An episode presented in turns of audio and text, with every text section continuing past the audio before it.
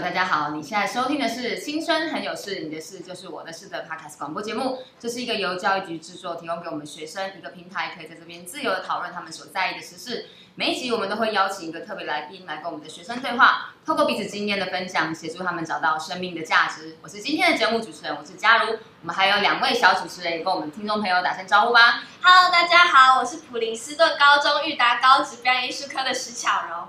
Hello，我是舞蹈组的吕环。好哦，今天是我们的青春很有戏，在过我们的农历年前的最后一集，所以我们一定要邀请一位重量级的这个来宾来为我们这个今年的节目做一个漂亮的 ending。所以我们特别荣幸欢迎我们的台北市政府的警察局的少年队的队长邱子珍邱队长，队长你好，非常高兴，各位听众朋友们大家好，然后那我是少年队的队长邱子珍，很高兴在这里看到大家，谢谢。嗯，好哦，其实我们对于呃这个我们邱队长的这个工作的这个内容。内容或是我们的职业哦，这其实我觉得我的学我们的学生应该会感到非常非常的好奇，或是说有一点感到害怕，因为只要跟警察连接在一起的时候，就是好像我们的学生做错事情了。好，所以我们今天特地邀请我们的邱队长来给我们解密解锁一下哈，就是说，哎，这个少年队或是说警察这个工作到底是一个什么样的一个内容？当然，在这之前，我觉得是比较好奇，是说，哎，邱队长怎么会想要当警察？哎，我以前不是想要当警察，我真的想要当老师的。哦，那我真的很喜欢当一个老师，我从小立志当老师啊。但是因为这个当老师哈，你也知道成绩要很好。队长我呢，成绩在台中女中，虽然是台中女中是名校，但是成绩并不好，所以我考考大学的时候真的是落榜了。那后来刚好有一个机会进入中央警官学校当了警察。那但是我现在刚刚您讲的从事的工作其实比较像老师，嗯，好，在警察里面的老师，我们我们在讲的是安全教育。那我过去啊，这个做了七年的妇幼队队长，现在做了四年的少年队队长，总共有十一年的队长职务。那我一直在这个岗位上做妇幼的保护以及青少年的保护。那虽然大家刚刚讲说，哎，警察好像都是在抓坏人啊，看到警察很害怕，是我自己看到警察也很害怕。但是特别是少年跟妇幼的警察，他比较不一样，他是专业的警察，他是提供这个保护的。好，我们做的很多事情，比如说我查缉少年要头，卖药给这个少年的人，我们主要的就是希望说，把这些坏人抓起来，让我们的青少年学生在这一段时间美好的六年的时光，哈，就是青少年的青春期，能够有比较安全的环境可以成长。像我们少年队啊，我们少年队是少年保护。啊，这少年保护就保护你，即便你是受害了，你是被害了，你是加害人，我们都会提供最好的协助跟保保护。啊，那这是我们非常希望大家跟我们一起来的，特别是少年的工作要各界的力量，不是只有警察，好，可能要像这样社工的啊，或者是学生们也需要自我保护嘛。嗯好，所以这个就是我们要跟大家讲。嗯、所以其实少年队警察的工作跟一般我们呃所认知到的警察工作可能不太一样，比较多主要就是在保护少年的权益啦，对不对？然后我们要就是协助他们如何的平安的度过这个求学这一段阶段，或是在成年之前的这段阶段，其实非常重要的啦。我想问一下，因为我有同学是想要当警察，然后去考警校的，然后我想问一下，就是队长有没有建议学生去从事警察这一方面的工作？我非常建议，而且非常鼓励，希望哈，这个所有的孩子以当警察为志向，好，为这个求学的目标。特别是警察是一个服务的工作，你看到的也许说警察很讨厌，都要抓你什么的，但是他有更多时间是在做为民服务。你想想看，你最害怕的时候想到谁？你最恐惧的想到谁？好，你不不知道该去找谁帮忙的时候，或者是你受害的时候，你想到谁？或是堵车的时候，你想到谁？警察。车祸的时候，你想到谁？都是警察。所以警察是唯一让你可以哈，就是求助的第一个对象。你什么人都不知道，但你要找到了，你想你脑脑中想起来就是警察，哪个号码呢？一一零一一零嘛，一一零这个号码是深植在我们所有人的心中。所以假设我们的同学们，你愿意当一个警察。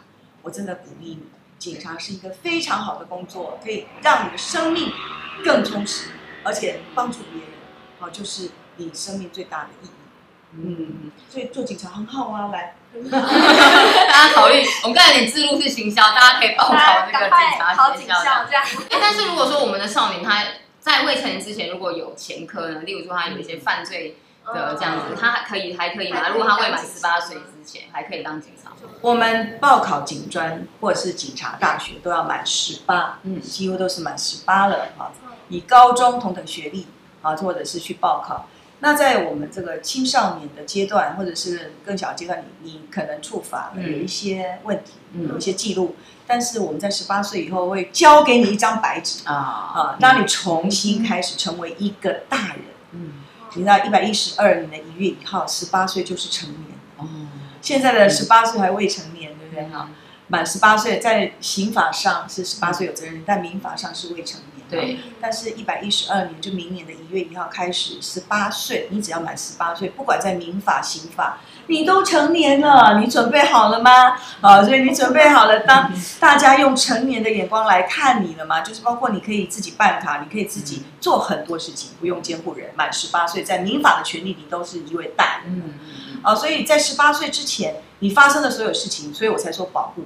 不管你是被害，或者是你是加害，你毕竟都是我们要保护的对象。嗯，啊，不管是加害人或被害人也好，所以在十八岁以后会还给你一张空白的人生，让你开始去彩绘。啊，所以这不用担心，你还是可以。而且特别是针对那些彷徨在外面、没有在学校的学子，啊，或者是你们不喜欢读书，或者是你们已经有一些感化教育、保护保护这个管束，你们不用担心。希望你立定志向。报考警专，报名专线，报考警专，你当一个警察哦，让你去帮助那些那些那个迷途的少年，因为你曾经有对自己本身有这样的经验，更更更能够了解。对，想问一下，就是因为呃，刚听就是队长嘛，是。当了七年的妇幼队队长。七年的队长职务，十一年，十一年，总加起来十一年，十一年的队长职务，那是不是当队长其实压力会很大？呃，当队长，你你当学生有没有压力？有，是吗？所以我们压力是一样的。对，每一个工作，每一个身份都有他的压力，但压力并不一定是坏事。压力压力能够帮助你解决问题，会帮助你哎去找到适当的方法去抗压。哦，你碰到压力的时候，最重要是碰到压力的时候，嗯、你会怎么办？我会。你会怎么办？想要去解决它。是，你这个很好。那找不到解决办法的时候该如何？打电话。打电话。问邱队长，邱队长，你自己都怎么舒压的、啊？我比较好奇啊。这种高压环境，你怎么舒压？这可能是我们学生现在很需要的，因为他们有很多少年维特烦恼啊。少年维特烦恼有好多种，一个是课业，一个是交友，一个是。什么？还想得到我？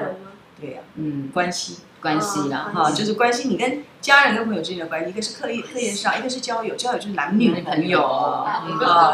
我也没有这个问题。还还有一个就是，还有一个就是关系关系关系，这个非常重要。关系就是你跟朋友的关系，跟老师的关系，啊，跟家人的关系，跟兄弟姐妹的关系。这个关系的建立，因为你国中、高中开始，你有自己的关系。在小学的时候，你可能只是父母关系、家人关系，但但在大在高中时候就不一样。嗯，怎么纾压？你碰到问题的时候怎么解决？啊，不要到网络上去找答案，不要到网络上去找。哎，我怎我现在怎么样？该怎么？我现 我现在想要怎么做？不要大师，不要去问 Google 老师。哦，不要问谷歌大师。不要用问 Google 老师，是指。你在遇到某些挫折、困难，或是一些你难以解决的压力的问题的时候，或者是我刚刚讲这三个课业或交友或者是关系的问题的时候，不要尽信 Google 老师所说。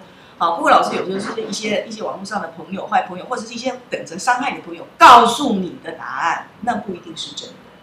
好，可是你在找寻知识的时候，查询知识的时候，当然要找 Google 老师啊，因为那知识的答案的时候。那所以你不要去问 Google 老师，去问你人生的或是感情的这些事件的问题，甚至于说你要赚钱要干嘛，我怎么做这个？好，那我觉得你要有一个很好的信任的朋友，啊，就是你可能可以跟他讲讲的。我觉得说出来，speak out 啊，讲出来，你至少就会觉得你不那么孤单。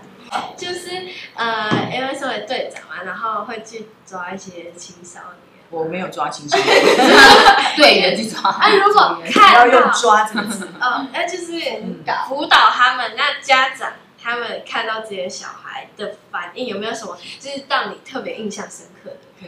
如果是你的话，你觉得你的父母亲会有什么反应？或者失望，除了失望还有什么？哭吧，我觉得。哭啊，你呢？生气，生气，呼你两还有巴掌。吗？呼你巴掌，翻桌，生气，生气。你讲的就是这样。嗯，你所你的答案就是大家就是我们看到的答案。第一个，很多家长就会认为说，我不可能，我的孩子这么乖，嗯，对，都是别人害我的，都是别人害我的，别人太坏了。因为没有人希望自己的孩子受伤，这是父母第一个的感受。没有人希望我的孩子受伤，但受伤的反应有两种，就像你刚刚哭，另外一个就是愤怒，这个都是心疼孩子，受伤了、被骗、背叛。好，你们要这样想，说父母为什么这么生气、这样愤怒？为什么要哭？为什么要骂我？这些都是来自于他心疼你，所以他有这样的表现。但这样的表现对孩子不一定有实质的帮助。啊，因为可能对孩子来讲，比如说妈妈骂你、生气，你做错事情了，人都会做错，啊，但是我们的孩子更需要被原谅，好，所以爱之深，不要责之切，责备没有用，嗯，那爱之深要怎么办呢？用爱包容他。我们的小主持人很棒啊，那你呢？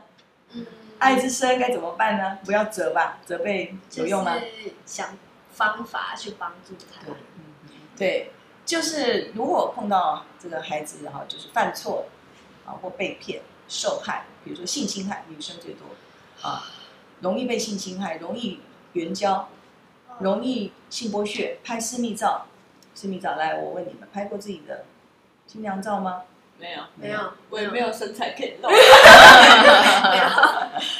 因为你男女朋友的时候，他说：“哎，我我们是男女朋友啦，我就发一张私密照给你啊，啊，你应该跟我一样，代表我们是真的男女朋友。”但是我还是要在这里提醒大家，照相非常快乐，留下美丽的回忆跟美丽的风景，只有一种相不能拍。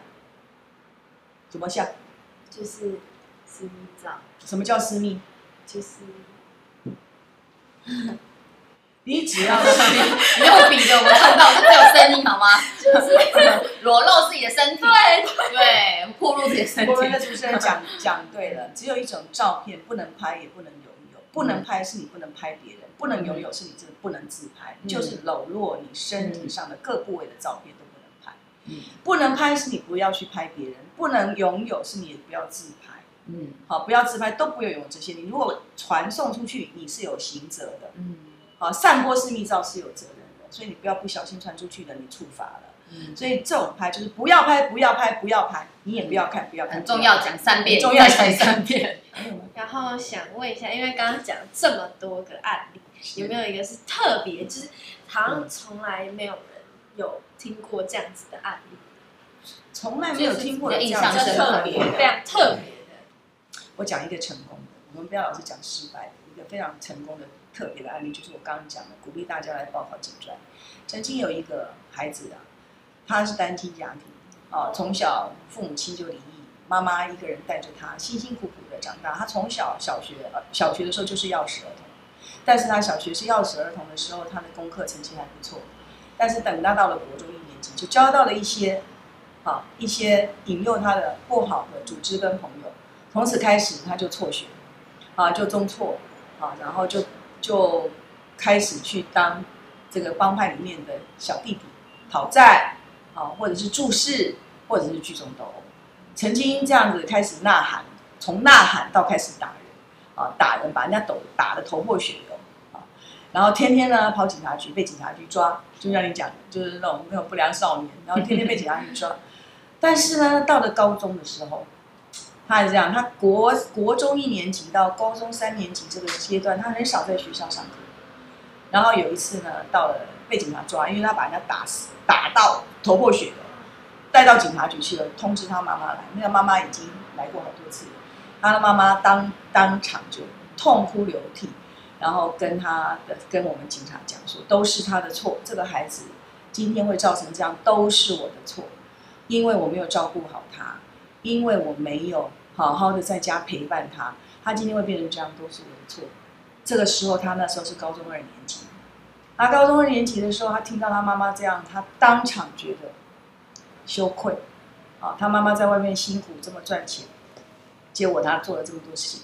很多事情他国中不明白，可是他高中的时候他突然明白，妈妈的所有的辛苦，而且他妈妈真的几乎要下跪认错，跟他说跟我们真的，我们觉得妈妈不要这样，可是他真的非常伤心，因为已经到这样。从此之后呢，这个学生他就开始觉得他不要再这样子过这种生活了。好，那他要怎么离开？哦，他就下定了决心，他开始找一份正常的打工工作。好，开始断绝所有跟他们这些帮派的一些连接。然后他们还是会来找他，但是他就是不出去，不出去，不出去。渐渐的，渐渐的，让他们觉得他好像跟我们不一样，因为他白天上班，晚上睡觉。这些人活动都是白天睡觉，晚上上班，他找不到你。哦，他慢慢的，后来。我们的同学就跟他说：“你老是在外面鬼混鬼混的，那你干嘛不来考警察？好 帮助别人嘛。好，他真的不好考，真的考上警察。所以他现在最知道我们的我们的孩子在做什么，因为他说你们这些我都 有过，我都有过。所以你看，人生可以翻转的，你不要放弃自己，不要忘记自己。父母，你可以等一等，只要你一直愿意付出。好，那我们等一等。这是我真的是呃自己听到的，而且也是经历过。”所以这就是别人不知道，因为我们老是讲伤害你，嗯，但我们没有讲到成功的，啊，这就就是成功的，所以我才说我们的孩子无限可能啊，嗯、对，无所不能啊，嗯，当警察是一条好路。